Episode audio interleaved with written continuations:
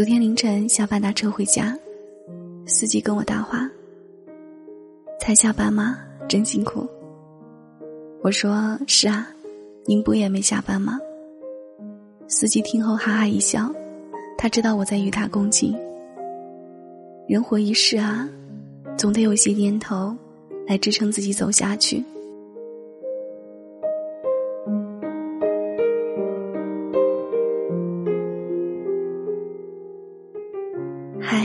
你好吗？我是瑶瑶，每晚二十二点，瑶瑶都会用声音陪你进入梦乡。你也可以添加瑶瑶的微信，是瑶瑶呀，全拼一二三。我想带你远离喧嚣扰攘的闹市，用声音守护你片刻的安静。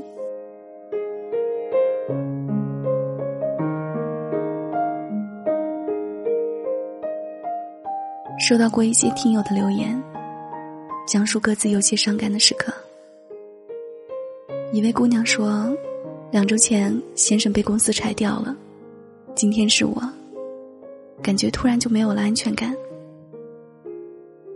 一位学生说，人生的第四次考研失败了，前三次离成功只有一步之遥，没想到这次又以两分之差落榜。一位准妈妈说：“结婚九个月，怀孕三个月，和老公吵架后离家出走。他来找我，原因是他赌博输了，想让我帮他还钱。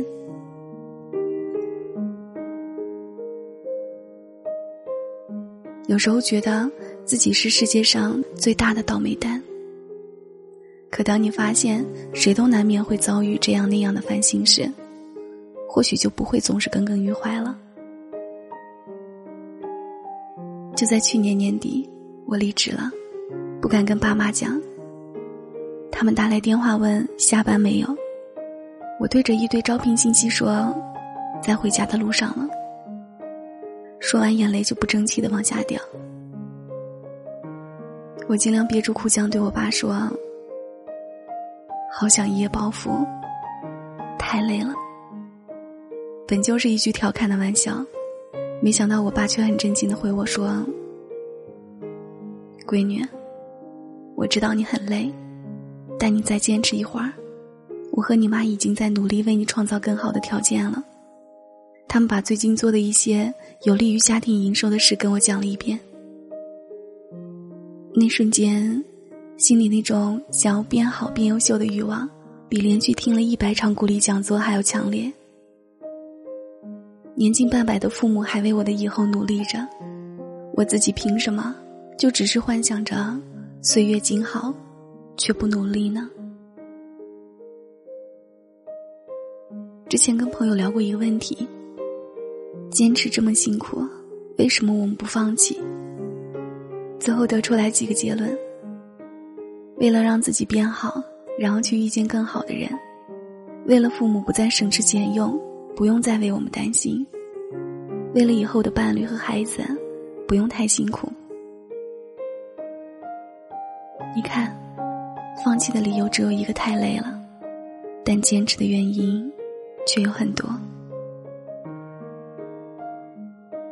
我一直很喜欢一句话：当你感到生活很困难的时候，往往是在走上坡路。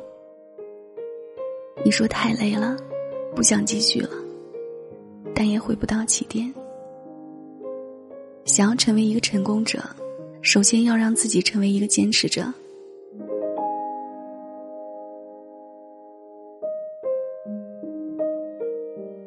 昨天，沉寂许久的老林在朋友圈里发了五个字的动态：“天，终于晴了。”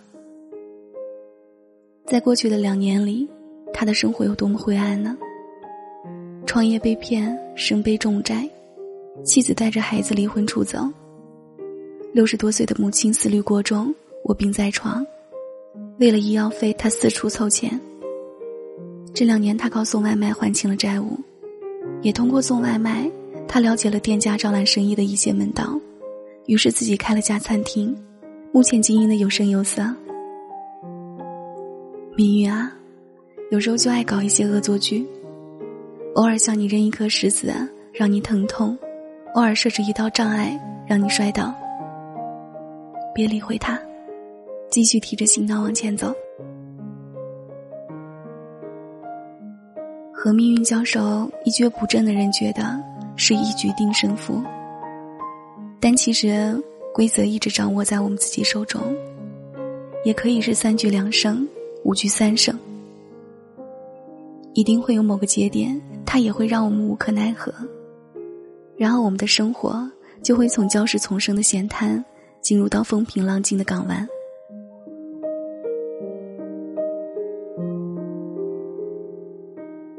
曾在一本书上看到过这样一段话：千万别放弃，有了第一次放弃，你的人生就会习惯于知难而退。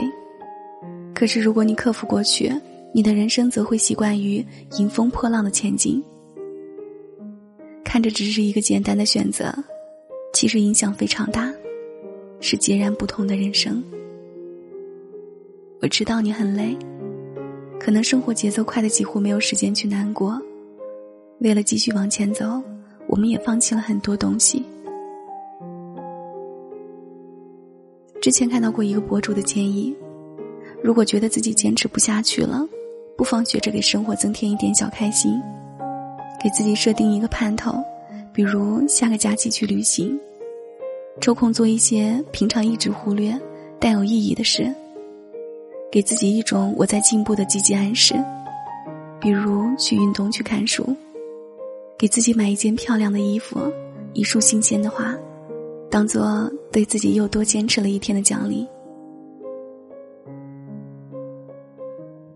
生活好像就是这样，你给他一个笑脸，春花、夏夜、秋叶、冬雪，都是他在偷偷的回应你。和生活较量，总有人能赢。希望其中也有不轻言放弃的你。